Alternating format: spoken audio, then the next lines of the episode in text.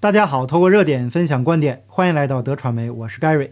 今天我们重点讲一下这个普京，他既不是疯子，也不是战争狂人，那为什么一定要入侵乌克兰呢？那到目前为止，我们看到的是俄罗斯无视西方国家的反对和制裁，拼了命也要进入乌克兰。当然了，这只是我们看到的表象。凡事有因必有果，没有无缘无故的爱，也没有无缘无故的恨。但无论如何，也不应该主动入侵他国。乌克兰总统的表现，让人们看到了什么是真正的领袖。好，废话不多说，我们直接进入主题。针对俄罗斯入侵乌克兰的行为，存在着诸多的说法，网络上也出现了大量的假视频。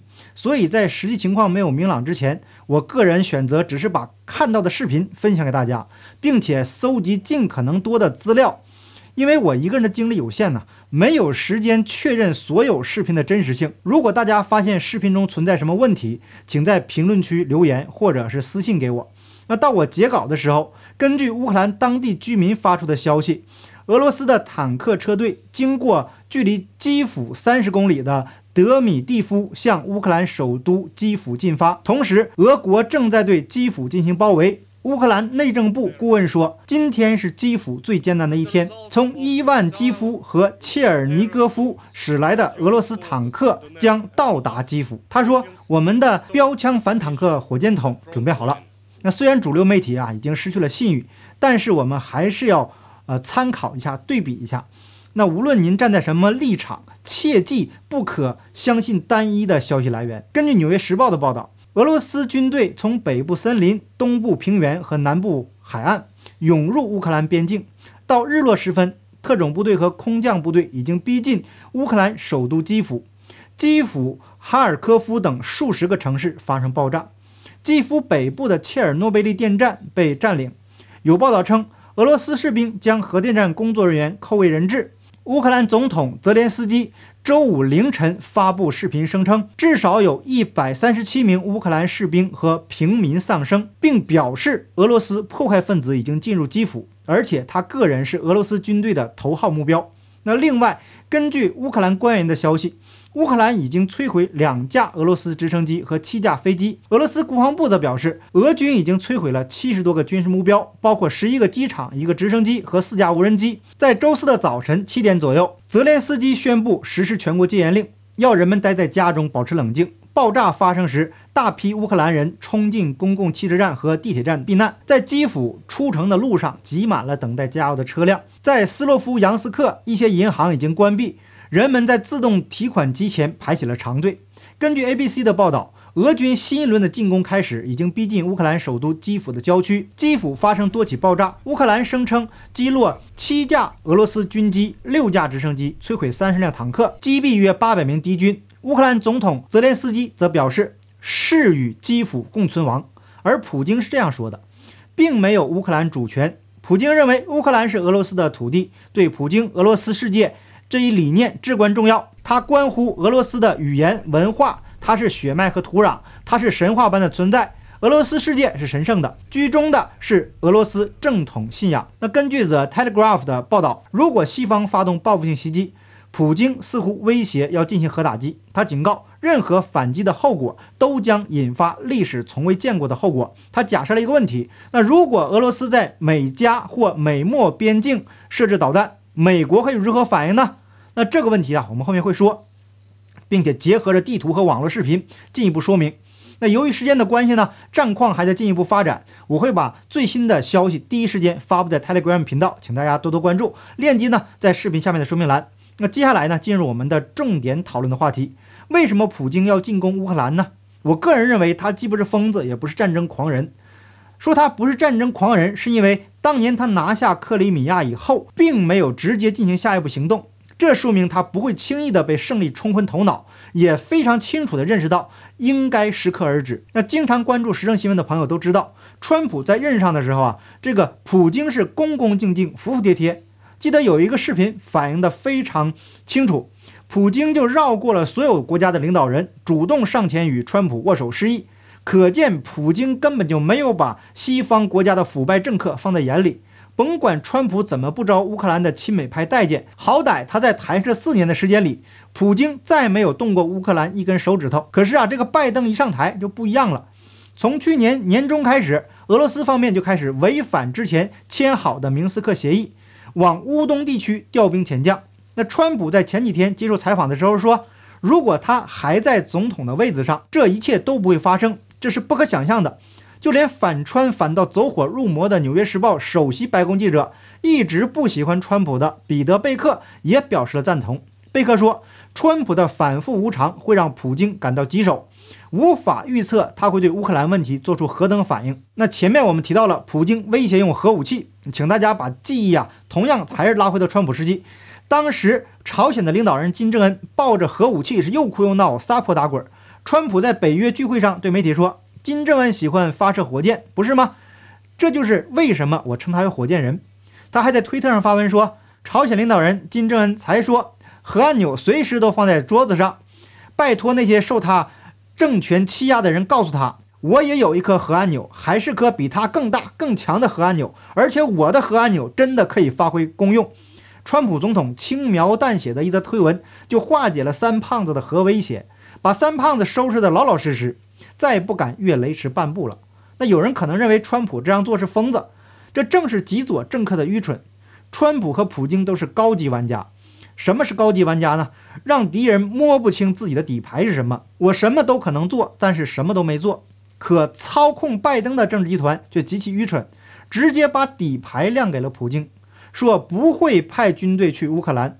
那普京就抓住了这一点，就继续威胁：你们敢派军队来，我就动用核武器。那如果换川普啊，就直接怼回去了。美国之前获得的情报应该说够准确。不久前呢，美方就侦查到。俄罗斯开始向乌克兰边境医院的血库调血，那除了准备开打之外，这个动作几乎没有别的解释。但是拜登只会反复的念叨俄罗斯要进攻乌克兰呐，大家快跑啊，却没有任何有效的反制措施。那在我们华人的传统文化中，不战而屈人之兵才是用兵的最高境界。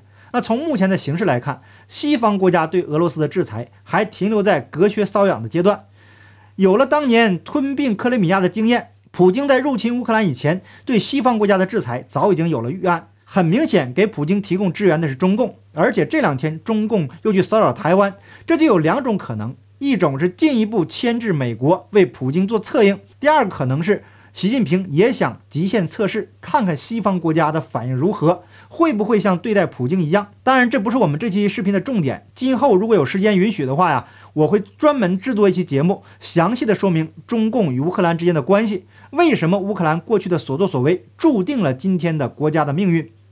那既然普京不是战争狂人，那他一定有他自己的目的。那他到底为什么孤注一掷呢？我们先来看一段福克斯的视频。Uh, well, first of all, Biden, President Biden could end this crisis and prevent a war uh, with Russia by doing something very simple guaranteeing that Ukraine will not become a member of NATO.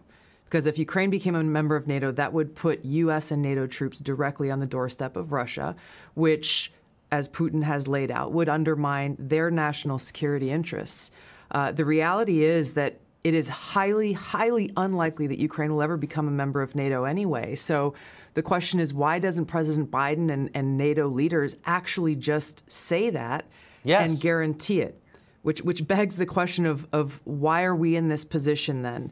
Uh, if if the answer to this and preventing this war from happening is is very clear as day, and and and really it just points to one conclusion that I can see, which is they actually want Russia to invade Ukraine. Why would they? Because number one, it gives the Biden administration a clear excuse to go and levy draconian sanctions, which are a modern day siege against Russia and the Russian people. And number two, it cements this Cold War in place. Uh, you know, the, the military industrial complex is the one that benefits from this. They clearly control the Biden administration. Warmongers on both sides in Washington have been drumming, drumming up these tensions. If, if they get Russia to invade Ukraine, then uh, again, it locks in this new Cold War the military industrial complex starts to make a ton of more money than than they have been in fighting uh, Al Qaeda or, or, making weapons for Al Qaeda. And who pays the price? The American people pay the price. The Ukrainian people pay, pay the price. The Russian people pay the price. It undermines our own national security. But the military industrial complex that controls so many of our politicians wins and they, they run to the bank. 这段视频非常清楚地告诉我们，北约东扩是造成普京入侵乌克兰的根本原因。那实际上，北约只要承诺不再东扩，那么普京就没有理由入侵乌克兰。那么我们再来详细的了解一下，为什么普京如此惧怕乌克兰加入北约。一九四九年四月四日，北约正式成立。刚开始有十二个创始成员国，北约拥有大量核武器、常规部队，实际上就是西方的一个军事组织。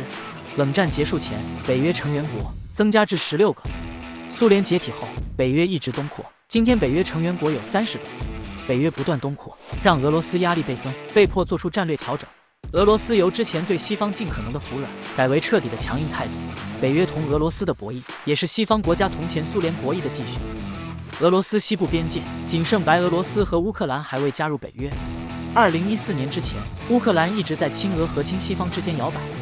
二零一四年三月，受克里米亚事件影响，乌克兰加速靠拢西方。一旦乌克兰加入北约，白俄罗斯三面就会被北约包围，加上经济制裁、颜色革命，白俄罗斯很可能也会倒向北约。这样的局面不是俄罗斯想看到的。对大国而言，一旦失去地理缓冲界限，国内的和平发展就会受到威胁。所以，乌克兰绝对不可能加入北约，这是俄罗斯的底线。乌克兰人口四千一百五十八万，一百三十个民族，乌克兰族百分之七十七点八，俄罗斯族百分之十七点三，亲西方派、亲俄派。是乌克兰的两大势力，两者冲突不断。第聂伯河是乌克兰的母亲河，向南注入黑海，河上有六座水电站。乌克兰国土面积的三分之二为黑土地，占世界黑土总量的四分之一。肥沃的黑土使乌克兰成为世界第三大粮食出口国，欧洲粮仓。但是乌克兰原油天然气资源匮乏，百分之九十依赖进口。俄罗斯、哈萨克斯坦、阿塞拜疆都曾是乌克兰的原油供应商。二零一四年三月，以俄罗斯族为主的克里米亚公投加入俄罗斯。俄罗斯实控克里米亚，根本原因要确保俄罗斯黑海舰队的安全。黑海舰队的任务就是控制土耳其海峡，出地中海应对美海军第六舰队。如果乌克兰加入北约，俄罗斯又没有控制克里米亚，黑海舰队将被锁死。加入北约有两条明确的要求：不得处于交战状态。不得有领土纷争。那这段视频虽然偏向俄罗斯，但是由于整体的形式，它的描述基本上算是符合现状。那说到这里呢，我个人要再次声明，反对任何主动侵略他国的战争行为。那对于乌克兰和俄罗斯的现状，我个人呢只是客观的描述。根本问题在于西方政客的操守。在上期关于乌克兰的节目中，我们提到了安全保障布达佩斯备忘录，当时的签署国是。美英俄乌四国，美英俄承诺负责乌克兰的安全。当年俄罗斯吞并克里米亚的时候，美英就应该尽一切可能赶走俄罗斯，但是美英没有遵守承诺，这也直接导致了今天的结果。到今天我做节目的这一刻为止，美国和英国都没有提及或者不敢提及此事。那看看乌克兰总统泽连斯基怎么说的。хто готовий воювати разом з нами. Чесно, не бачу таких. Хто готовий дати Україні гарантію вступу до НАТО? Чесно, всі бояться. У Зах... 西方国家放弃了乌克兰，但是这位总统展现了英勇的一面。说白了，这才是真正的爷们儿。 他身先士卒，直接换上军装到前线与俄罗斯决一死战。美国警告他有可能遭遇俄罗斯定点斩首攻击，他说他不会走，死也要死在乌克兰。他在首都和乌克兰人民在一起，他的家人也在乌克兰，这才是真正的领袖。好，感谢你的点赞、订阅、留言、分享，我们下期节目见，拜拜。